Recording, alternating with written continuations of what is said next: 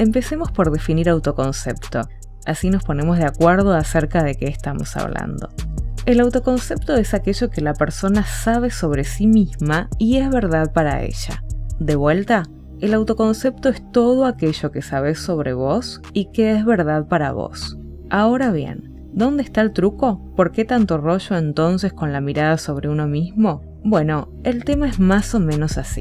Podés tener un autoconcepto simple o uno complejo, y eso hará una gran diferencia en tu calidad de vida.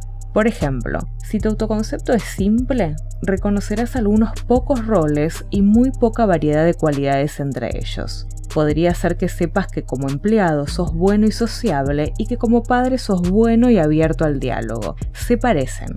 Si tenés un autoconcepto complejo, reconocerás muchos más roles y cualidades diferentes. ¿Para qué te sirve eso? Bueno, en el caso del autoconcepto simple, puede ser que si tuviste un mal día en el trabajo y te falló la cualidad de bueno, cuando te encuentres con tus hijos, no te sientas tan bueno como antes en ese rol, porque se superponen las experiencias. Cuanto más diferenciados roles y cualidades, más chances de que disfrutes plenamente cada uno sin sentirte mal cuando uno específico falla.